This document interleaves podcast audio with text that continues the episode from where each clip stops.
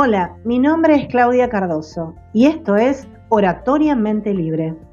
Les cuento que el contenido de este podcast es acerca de la oratoria y su utilidad en la comunicación, tanto en el aspecto social como en el familiar, profesional y por supuesto en el ámbito público.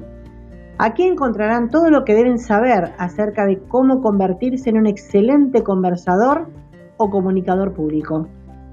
Te invito a animarte para que logres liberar tu mente, diciendo lo que querés decir en el momento oportuno, con las palabras adecuadas, utilizando la mente, el cuerpo y la voz como principales herramientas.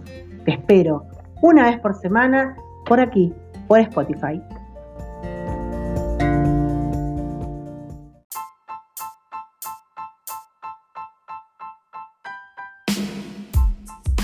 En este episodio decidí dejar unas palabras como resumen de este año particular. Palabras que se crearon en mi mente, atravesaron mi corazón y salen a través de mis labios para todos ustedes.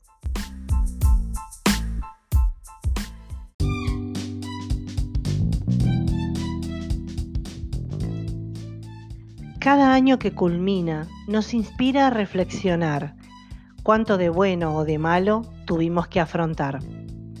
Saber si valió la pena, si cumplimos los objetivos que nos planteamos a inicio del ciclo lectivo.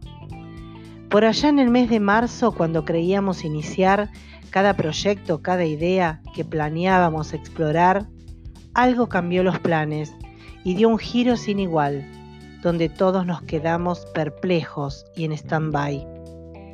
El invisible gigante toma nuestras vidas por completo, dejándonos atontados, inmóviles, sin presente y con futuro incierto.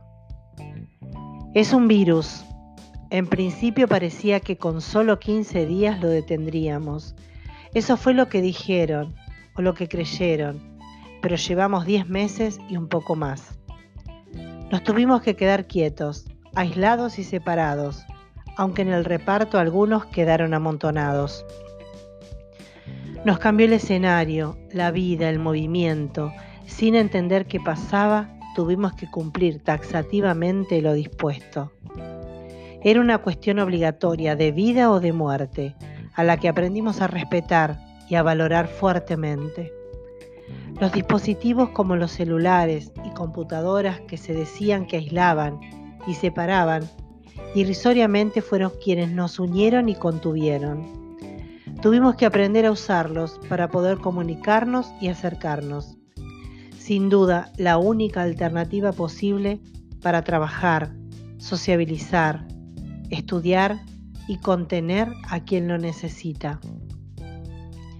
Este 2020 trajo innumerables sorpresas impensables, una pandemia terrible, pero como de todo lo malo algo nuevo florece, quiero enumerar aquello que hemos logrado.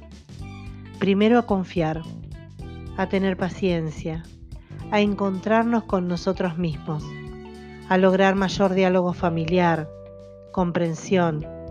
Aprendimos a usar la tecnología y a conocer cualidades y aptitudes que ni sabíamos que teníamos.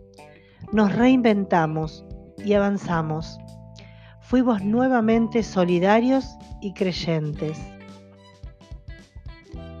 Los invito a levantar sus copas y a ofrecer un minuto de silencio por aquellas personas que nos dejaron en este difícil año, aquellos que perdieron familia, amigos, amores, brindar por nuestros seres de la salud, como así también de la seguridad y de la educación, que siguieron a pesar de las dificultades.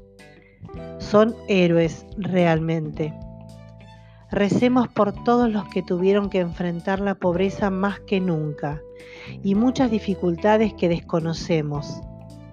Pero también brindemos y agradezcamos cada cosa que tenemos, el amor que nos brindan, la salud que aún poseemos enviemos mensajes positivos y alentadores.